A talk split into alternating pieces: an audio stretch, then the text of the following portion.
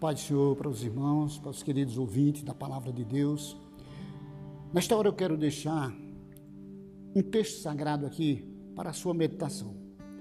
Está no livro de João, Evangelho segundo escreveu São João, no capítulo de número 14, e o versículo 1, que diz a seguinte expressão: Não turbe os vossos corações, credes em Deus, credes também em mim.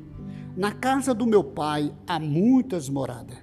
Se não fosse assim, eu não vos teria dito: Vou preparar lugar. E se eu for e vos preparar lugar, virei outra vez e vos levarei para mim mesmo, para que onde eu estiver, estejais vós também. Quando nós eh, meditamos nesse texto sagrado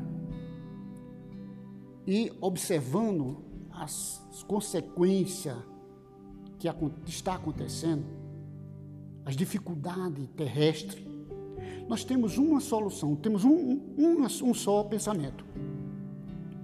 É que breve o Senhor virá buscar a sua igreja. Ele promete aqui, nesta hora, depois de ter deixado as últimas instruções para os seus discípulos. E ele viu os discípulos com o coração perturbado, inquieto, e ele, para transmitir uma palavra de calma, de tranquilidade, de paz, porque é aí onde Jesus entra, é quando realmente precisamos desta palavra. Ele diz aos seus discípulos: Meus queridos, não perturbeis o coração, não turbe os vossos corações. Credes em Deus, credes também em mim.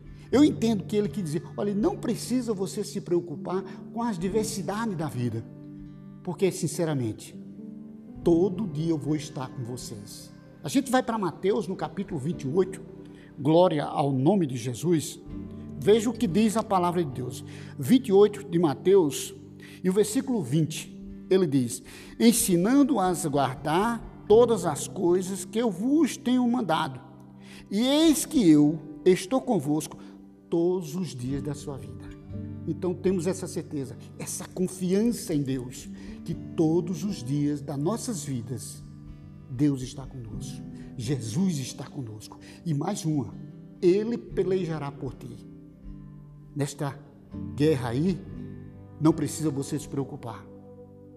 O nosso Jesus está querendo de você a sua confiança, a sua fé nele, e com certeza Ele pelejará por você.